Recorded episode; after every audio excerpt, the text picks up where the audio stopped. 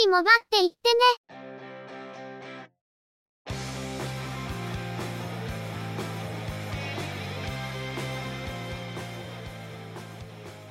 この番組は、モバイル通信に関する技術や業界の動向についてのニュース、IT ガジェットについての情報などの話題を中心にご紹介していま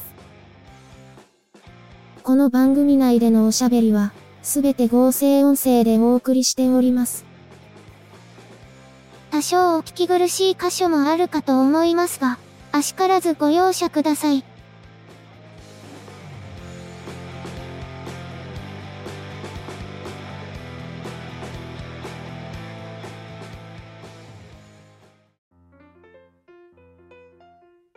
今週もゆくもばのスタートです。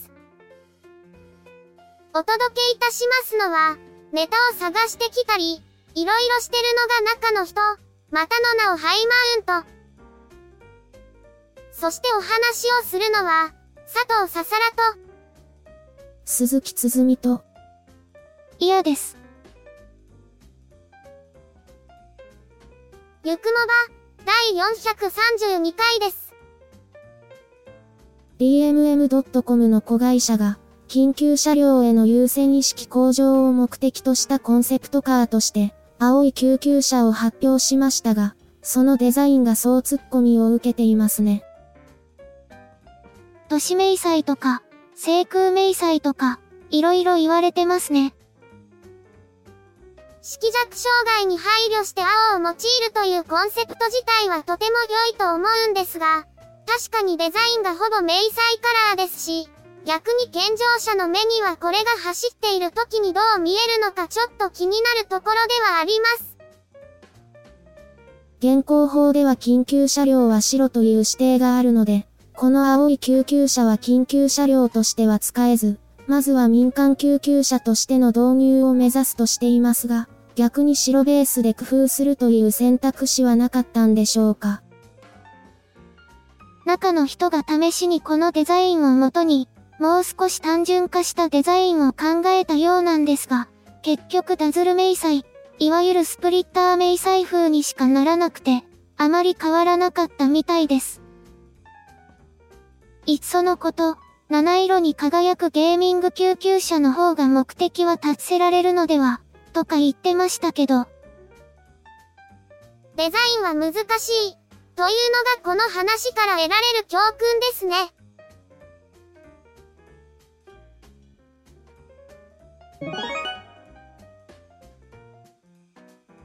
それでは、今回のニュースです。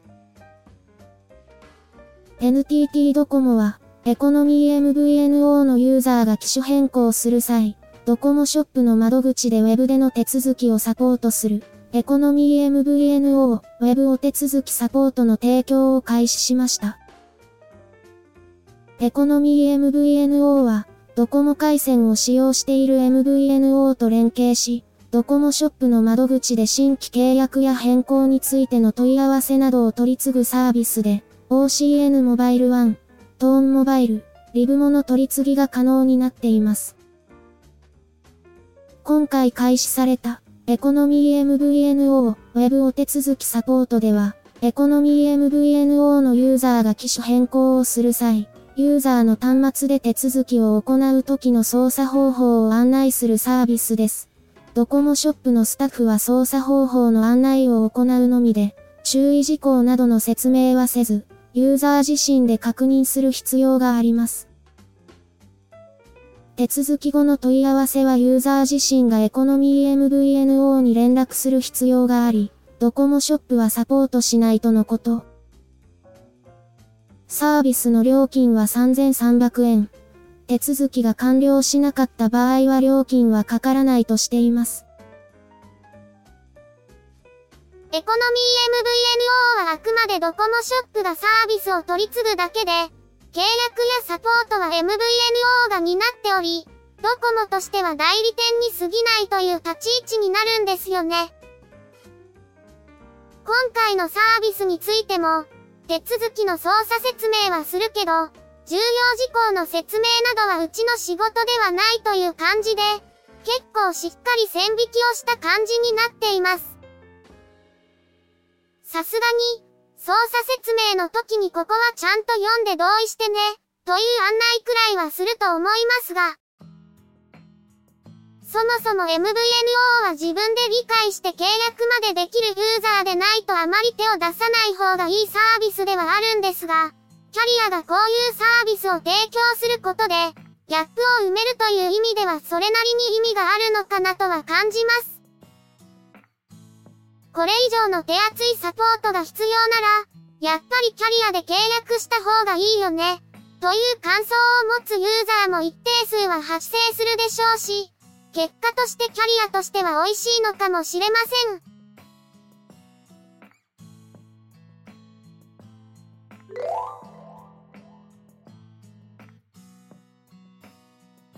NTT ドコモは、同社のオンラインショップにおいて、ホーム 5G プランの SIM のみ契約の受付を開始しました。専用の端末である 5G 対応のホームルーター、HR01 及び HR02 を購入しなくても、ホーム 5G プランの契約が可能になります。ホーム 5G プランは、月額4950円でネットワークを無制限で利用できるホームルーターサービスで、利用にあたっては専用のホームルーターが必要です。これまで同プランの SIM のみ契約はドコモショップでのみ受け付けていましたが、今回オンラインショップでも受付を開始しました。これにより、中古で専用ルーターを入手した場合に、回線のみ後から契約して利用することが可能です。これまでドコモショップに行かないと契約できなかったホーム 5G プランの回線のみの契約ですが、オンラインショップでの契約が可能になったとのことで非常に便利になりました。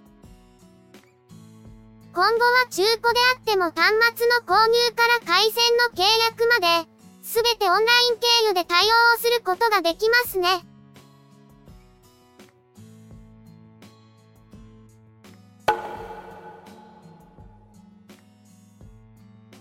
JR 東日本は、センターサーバー方式を採用した、新しい Suica 改札システムを導入することを明らかにしました。従来は改札機で運賃計算などを行っていたとのことですが、新しいシステムではサーバー側で実施するとのこと。システム導入により、サービス機能の拡張性が向上するほか、処理スピードの向上、改修作業のコストダウンにつながるとしています。このほか、エリアをまたいだ Suica の利用や、SF 割引商品の提供、Suica での新幹線、特急利用などといった新しいサービスの提供が可能になるとのこと。まずは東北エリアの青森、盛岡、秋田で5月27日から、首都圏、仙台、新潟エリアは2023年夏以降の順次導入を予定しているとのことです。JR 東日本では昨年度末から改札機の更新を行っているようですが、それに合わせて QR コード対応の改札機導入や東北エリアでの Suica 利用の拡大などを行うようです。演算機能をサーバー側に任せることで、改札機としては機能を単純化できるので、コストダウンや拡張性の向上は理解できるところです。バックアップ機能は用意されると思うんですが、サーバー側の障害や通信の不具合などで、大規模な運行障害につながらないかという不安は少しあるんですが、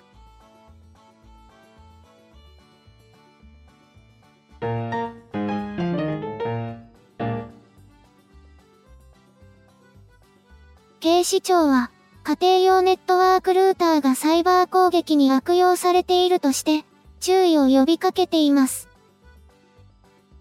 確認された手口は、攻撃者がルーターを不正に操作して、無効化していた搭載機能を有効化するというもので、従来の不正対策では状態が解消されず、不正利用が可能な状態が継続してしまうというものです。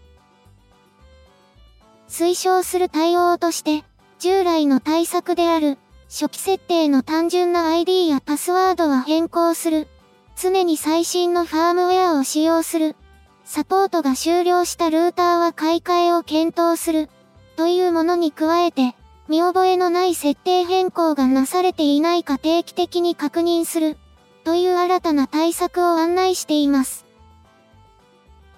具体的には、ルーターの管理画面で次の事項を定期的に確認し、問題があった場合には、その都度是正するというものです。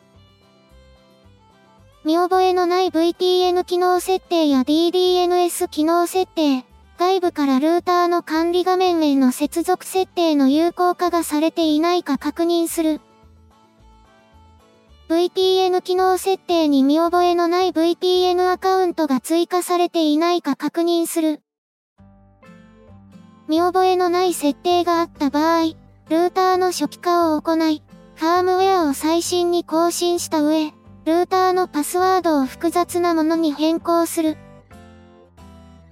また、メーカーのサポートが終了したルーターは、ルーターの脆弱性を改善するためのファームウェアの更新が行われず、セキュリティリスクがさらに高まるため、買い替えの検討を推奨するとしています。以前から、PC に不正アクセスして踏み台にするとか、ルーターに不正なアドインを仕込んで不正利用するという手口は報告されていましたが、ルーターに搭載されている正規の機能を有効にしてそれを不正利用するという手口は、東大元暮らしというか、厄介な話です。パスワードを変える、ファームウェアを最新にするということは意識していますが、設定内容が変わっていないかまではいちいちチェックしてなかったなと。中の人もこの記事を見て、パスワードの変更と設定確認をしましたが、今後は定期的に気にしてみておこうと思ったものの、その前に、そろそろルーターの買い替えを考えておかないといけない時期なんですよね。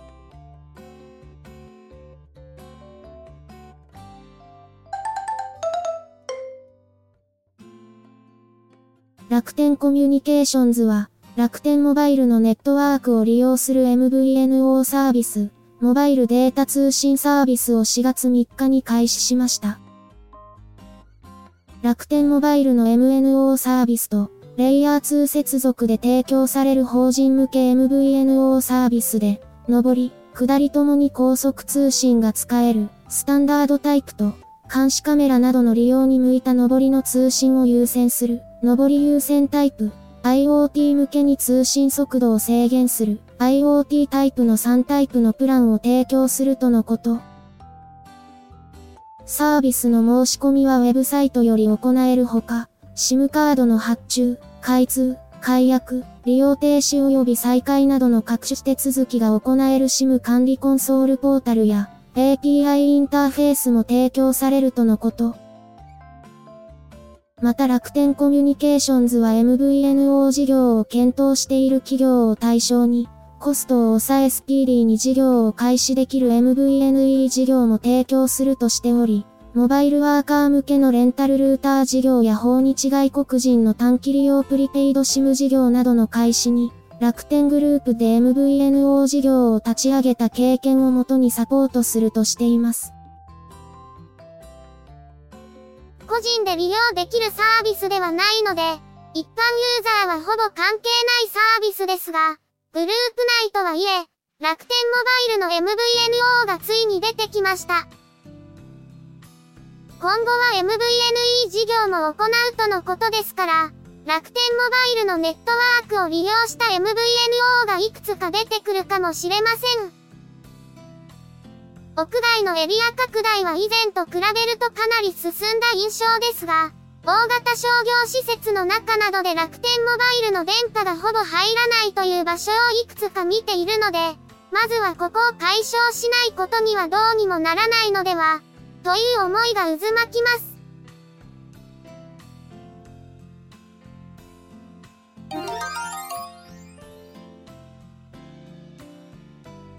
岩谷産業は、同社が展開するアウトドアブランドの FORE WINDS から小型バーナー、コンパクトキャンプストーブ、FW、CS01、JP を発売しました。カセットガスを燃料とするアウトドア用シングルバーナーで、岩谷ブランドで販売していたジュニアコンパクトバーナー CB、JCB をリニューアルした製品であるとのことです。コンパクトなバーナーですが、鍋底が16センチ以下の18センチ鍋まで使用可能で、高熱効率バーナーで高い加熱能力を実現し、1リットルの水を約4分で沸騰できるとのこと。五徳がバーナーを囲む、風防兼用五徳構造で、風に強い点も特徴としています。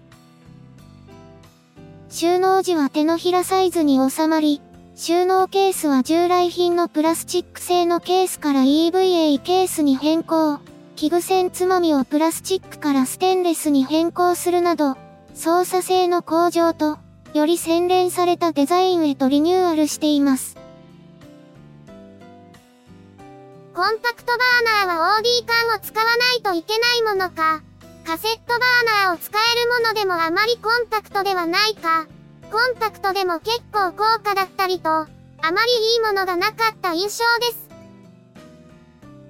その中でも岩谷の従来モデルは要求を高度に満たす製品だったと思いますが、フォアウィンズブランドでリニューアルされました。従来モデルはやや武骨なデザインでしたが、新製品は細部をリニューアルしていてスタイリッシュになったと思います。傾向性も上がっているので、ソロキャンプでより使いやすくなったのではないかなと思います。今回のニュースは以上です。冒頭に青い救急車の話をしていたら、不意に黄色い救急車という都市伝説の話を思い出しました。内容はここで発言するのは控えますけど。地域によっては緑の救急車なんですよね。中の人が育った地域でも緑でした。まあ、オリーブドラブの救急車なら実在しますけどね。緑と黄色の差分は青。というのは偶然だと思いますけど、救急車つながりでよくできた話になっちゃったなと。ふと思ってしまいました。大したオチはない。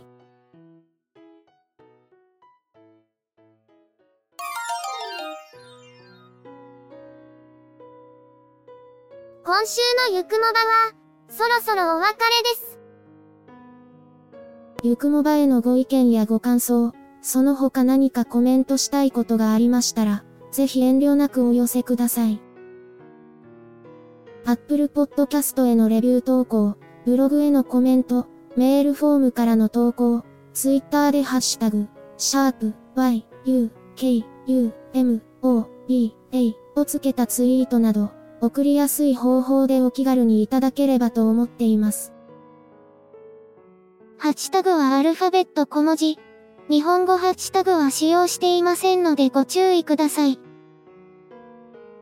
他にも Facebook ページや Discord サーバを運用しており、こちらでのコメントも歓迎します。詳細は Twitter アカウントをご参照いただければ幸いです。いただきましたコメントは、おおよそ月末をめどにしてご紹介させていただいています。また、ゆくもばで過去に配信していたものの再配信、ゆくもばアーカイブスを不定期で連続配信しています。お時間がありましたら、過去の振り返りとしてお聞きいただければ幸いです。では、今回はこれで失礼いたします。また次回、皆様のお耳にかかれますように。ゆっくりもばっていってね。ゆくもばは、チェビオ。クリエイティブスタジオを使って作成しています。番組作成にかかる一切を取り行うのは、中の一言ハイマウント。お話をしましたのは、佐藤ささら。鈴木つづみ。いや、でした。